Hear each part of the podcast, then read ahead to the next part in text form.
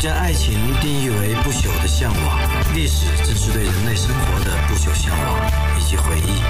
回忆是一条没有尽头的路，一切以往的春天都不复存在。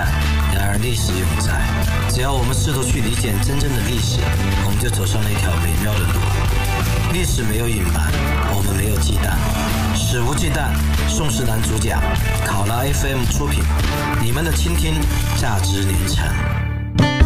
考拉 FM 的朋友，大家好，欢迎收听本期《食无忌惮》，我是你们的老朋友宋世南。今天是六一儿童节，向各位问好。如果各位是孩子，或者各位已经有孩子了的话，儿童节快乐！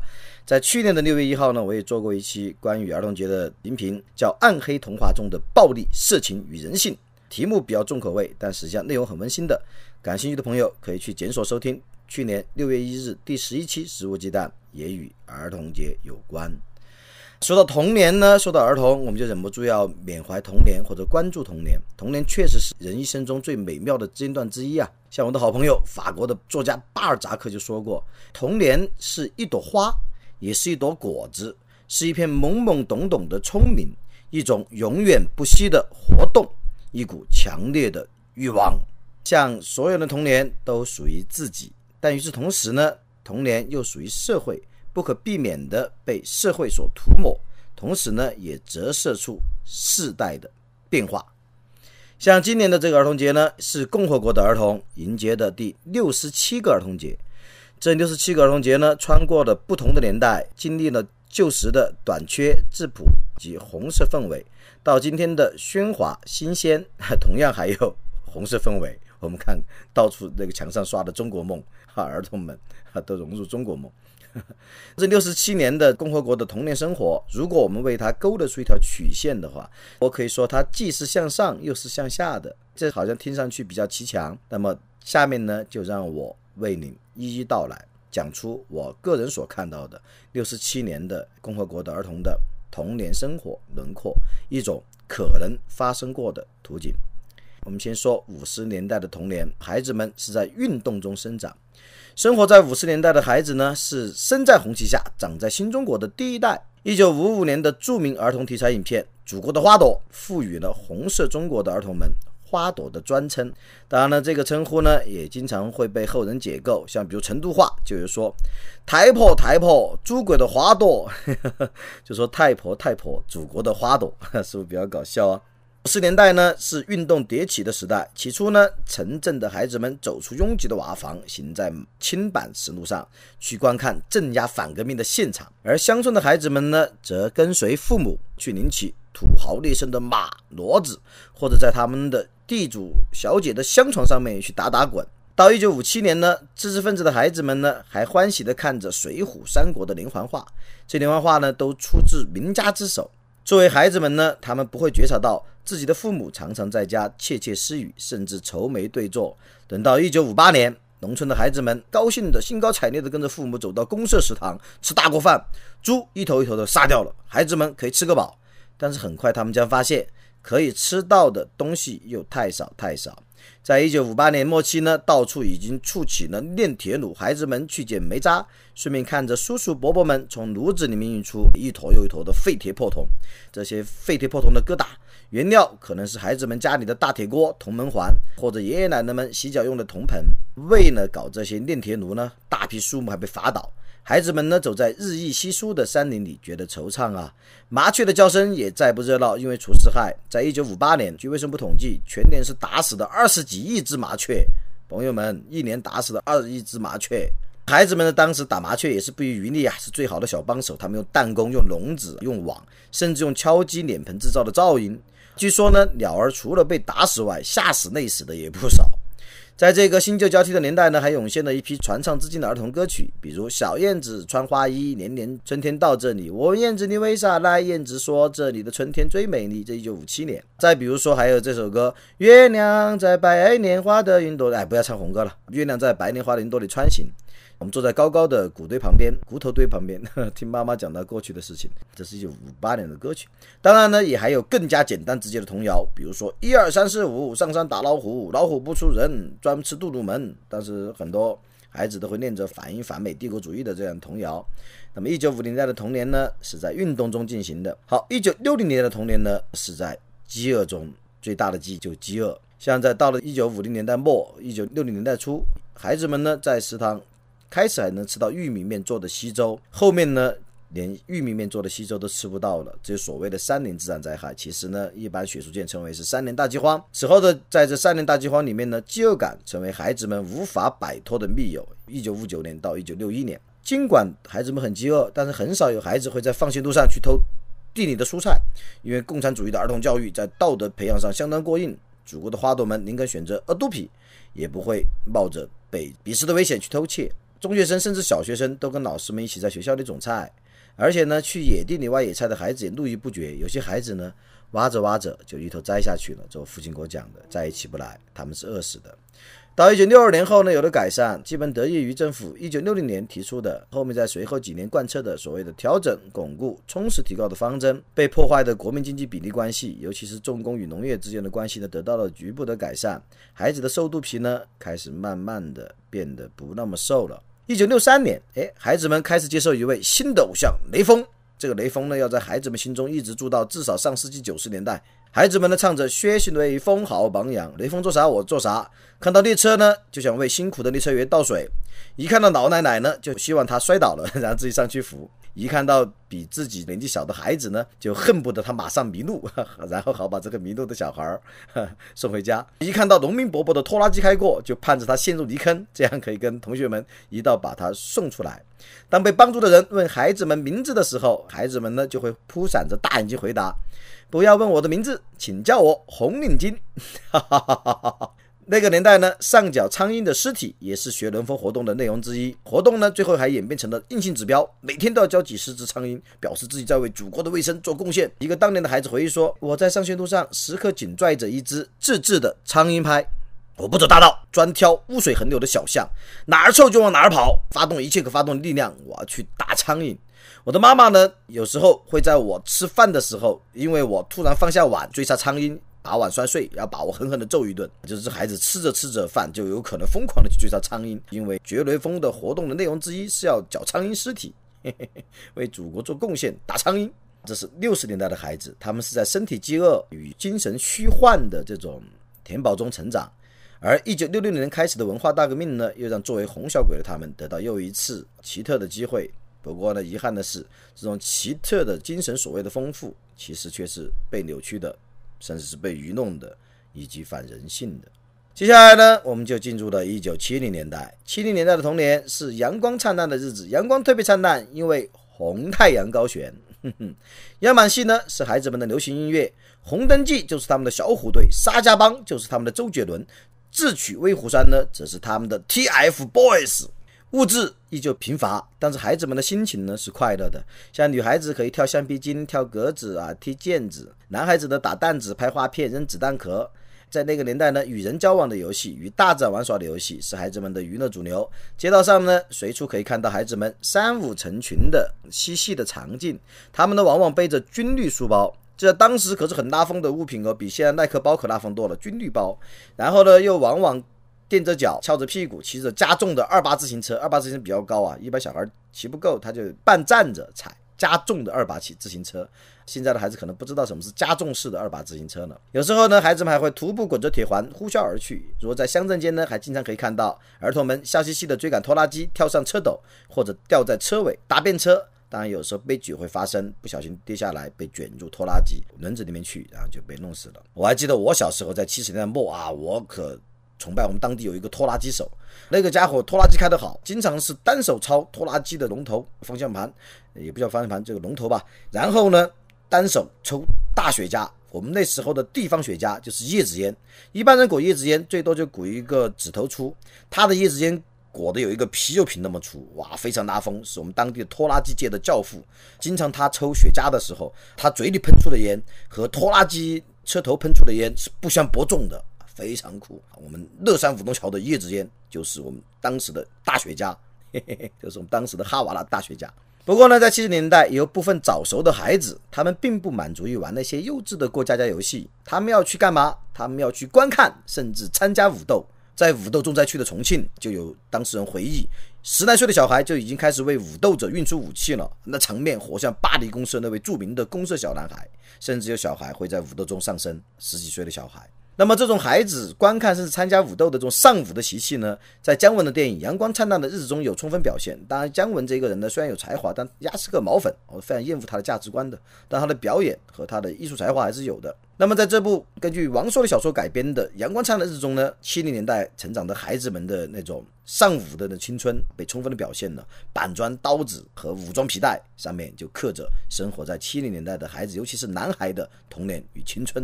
而这一切呢，当时是得到了领袖的默许乃至倡导的。老毛在接见红卫兵负责人时说：“我才不怕打，一听打仗我就高兴。北京算什么打？还是冷兵器，只开了几枪。四川才算打，双方都有几万人，有枪有炮，听说还有无线电。”哦，我的妈！冷兵器算什么？才开了几枪，四川才算打。不过当时四川的武斗确实很厉害，尤其是重庆。当时武汉的武斗也很厉害。好，我们说回来，一九七八年呢，在对七零年代的孩子是关键的一年。革命的童年呢，至此暂告终结，而所谓改革的童年呢，也即将铺开。一元呢，将渐渐走向多元；专制呢，也可能将走向威权。不过那时候孩子们对此不了解，也不感兴趣。可是他们的生活呢，确实将迎来一些特别的变化。接下来呢，我会把八十年代一直到九十年代中期算作一个年代，因为我觉得成长在八十年代一直到九十年代中期的孩子们呢，他们的生活是这十几年其实是有很多共同的特质的。而我个人也坚持认为，生活在八十年代到九十年代中期的孩子，其实我是七零后，但我也长在八十到九十年代中期，嘿嘿，啊，所以我认为呢，像这样一个时期的孩子，拥有可能是一九四九年以来最幸福的童年，在八零年代到九零年代中期。旧的毒素虽然没有肃清，但旧的美德也还残存。比如说孝顺、义气、忠诚、舍己为人，是那个年代真实且主流的价值观。但与此同时呢，那个商业的大潮渐次弥漫，尽管没有席卷所有角落，但是已经开始渐渐的朝生拍岸了。所谓的下海，后面所谓的进一步的有中国特色的市场经济等等等等。而政治对孩子的关照呢，在这个年代也相较之前的三十年有一些减弱。而商业对孩子的侵蚀呢，在这个年代也没有成为主流。孩子的群体习性呢，在八零年代、九零年代初期也比较浓厚。他不像稍后时代的独生子女那样，经常沦为小孤岛。在这个时期成长的孩子呢，相对。有自在成长的空间，有相对密切的人际交往，我认为他们的人格和心理更有可能是健康和健全的。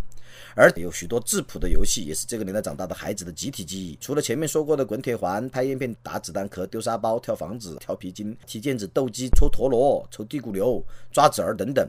那么我个人印象深刻的还有吹纸人，流行在我们。可能各地都流行，但我不知道其他地方流不流行。反正我们乐山很流行的吹纸人，就是把连环画中的骑马的战将剪下来，各自用嘴吹气，吹着厮杀，谁的兵器打到对方，谁就赢了。技术好的呢，能吹出各种角度的旋转。像我当技术很好，我还能把纸人吹起来，从半空中落下来，再穿刺对方的脑袋。最后这招其实不实用，你把它吹到空中再落下来，有时候也会跑偏。虽然不实用，但是很有心，可以从心理上打击对手。那时候我是很喜欢剪纸人和吹纸人的。当时我妈妈曾经把我的夹了两本厚厚的书的纸人全部拿来没收烧了，当时气得我倒硬人。什么叫倒硬人？就一下倒在地上休克了。我是孩子的时候，我的性子很急的，所以我的语速现在其实都放慢很多了。小时候我是个超级急性子，语速快，而且脑子快，而且气的也很快，经常气急败坏。别人惹得我，把我惹急了，我会马上昏倒，当倒在地上，叫倒印人，掐人中才会醒。我妈把我的纸人没收之后，我当时倒印人，后面妈妈赔了我五毛钱，这完全是国家风格啊！她把我伤害这么深，最后就赔我五毛钱。好，我们说回来。除了这一些质朴的游戏，还有跟七零年代长大的孩子不一样的新游戏出来了。在八零年代和九零年代中期，电子游戏那就是大约始至八十年代的中后期，有游戏机嘛，任天堂啊，后面的小霸王学习机啊，其实就游戏机。游戏呢有魂斗罗、超级玛丽、沙罗曼蛇，后面还有街机、街霸、噬魂、三国志。从插卡式游戏红白机，然后到这个街机，可以说是深入孩子们的心啊，风靡一时。与此同时呢，港台乃至日本、欧美的流行音乐、影视、卡通等娱乐产品也大规模的登陆中国内地，由此呢还衍生了一些很有趣的产品，比如说不干胶，现在孩子可能不知道了，不干胶的明星贴纸，我喜欢周慧敏，买了好多周慧敏的贴纸，还有海报、磁带、录像带、写真集等等。我在我的卧室墙上是贴满了周慧敏，在我的枕头边还放上了单卡录音机，听什么呢？听张国荣，风继续吹，不言远离，还要听谭咏麟。欲真如假，如何分身吸引自己？哎张学友，我和你吻别在无人的街。嘿嘿嘿。然后那时候还有港台影视剧，第一部最流行的当然就是《霍元甲》，后面还有《射雕英雄传》。当看《霍元甲》播放的时候，我们就像在过狂欢节一样，我们看着电视，快速挥动我们的拳头，打一趟迷踪拳。还有《射雕英雄传》，《射雕英雄传》的翁美玲、杨盼盼、黄日华、苗侨伟，他们这些人的不干胶遍布了大小的书包、文具盒和笔记本。然后呢，动画片而言呢，哎，那时候欧美和日本的动画片也在大陆官方电视台可以上映的，现在很少能看见的。男生呢，就像变形金刚，我们常常在空地上跑来跑去，一边玻璃变形的声音，K K 卡 K。一边大叫“汽车人变形出发”，女生呢有些就爱什么花仙子啊，每个女孩心里藏着一片汽车花花仙子呀呀呀啊，日本的软绵绵的软妹子，还有喜欢什么三千里寻母记啊。而且呢，除了动画片以外，那时候的漫画也慢慢的登陆大陆了，尤其在九十年代，像日系的《圣斗士》《七龙珠》《机器猫》，哦，有一只机器猫小叮当。然后香港的有《中华英雄》《华英雄》《中华英雄》《龙虎门》等等，《黄玉郎》是孩子们呢也是经久难磨灭的美好回忆。不能不提的还有就是港产电影，就香港电影港产片，那也是我们童年生活中不可分割的一部分哦。像八十年代的《英雄本色》系列一出来，到处小男生都叼着火柴棍，很屌的样子。八十年代末和九十年代初的《赌圣》《毒侠》等系列，周星驰的他们的就推广了。大背头巧克力，嘴巴咬来咬去，那是港片的黄金时代，也是我们的花样年华。金城鱼的之外呢，还有小吃啊，这个时代的零食有很浓厚的民俗味道，萝卜片、烤红薯、冰粉、糖人儿、棉花糖、泡桐、棒棒糖、焦肠儿。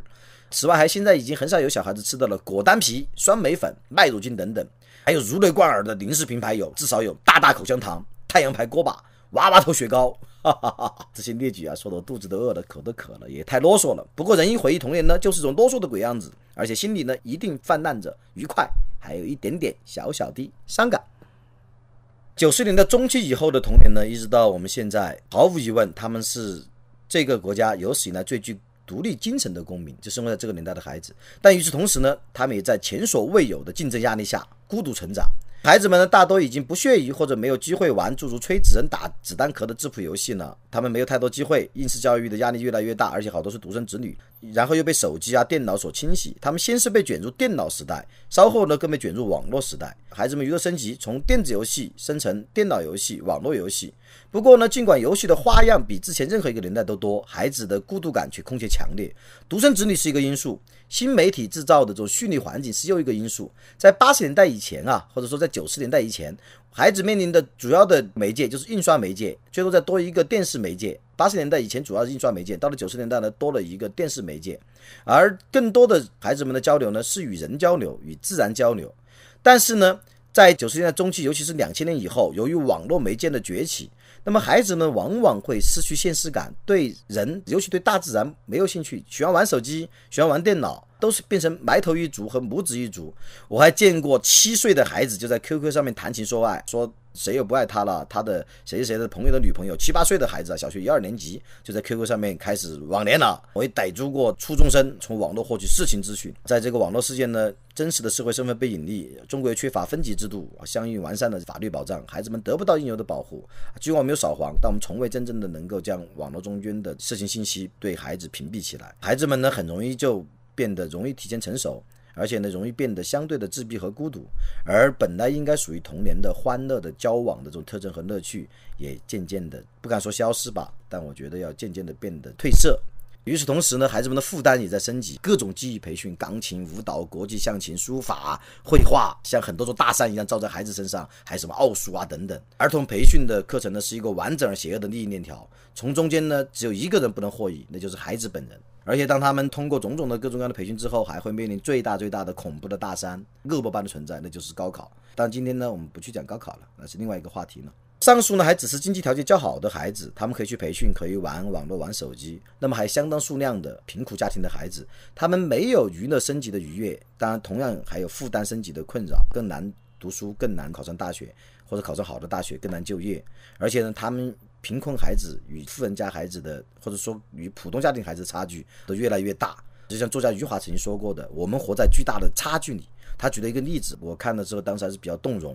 就说九十年代后期，中央电视台在儿童节期间采访各地的孩子，问他们最想得到的六一礼物是什么。一个北京的男孩呢，想要一架真正的波音飞机；而一个西北的贫苦地方的小女孩呢，却羞涩地说：“她想要一双白球鞋。”连梦想的差距都如此之大，那可以想象我们活在有多么巨大的差距里。北京的孩子，他的六一梦想是要得一架飞机，而一个西北的贫苦家的孩子却只想要一双白球鞋。这儿顺便推荐一部电影，伊朗的一双球鞋，一双跑鞋还是一双球鞋？伊朗电影非常非常的动人，朋友们感兴趣可以搜索，不剧透了。好了，我们这一期呢，用非常大模样的方法回顾了共和国孩子们六十七年的童年生活，希望呢也能借此增加我们对现实世界的一丝理解。像我的好朋友普鲁斯特就说过，回忆童年可以从世俗秩序中获得短暂解脱，带来对生活的全新领悟。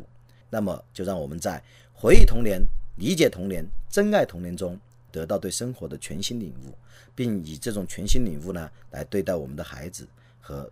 更好的改善我们自己，包括我们对待孩子的方式。好了，本期食物鸡蛋就到此结束。再次祝各位儿童节快乐，和各位的孩子们儿童节快乐。不妨把这一期音频放给你们的孩子们听哦，或者放给你们的父母听哦。感谢各位收听本期食物鸡蛋，食物鸡蛋不听不散，拜拜喽。嗯。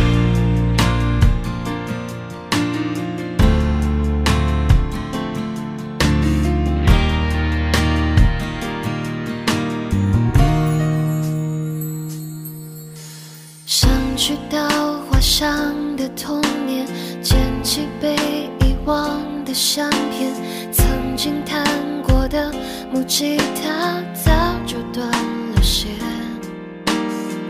还记得年少时我最爱荡秋千，一个人骑车去海边，等待流星许下心愿。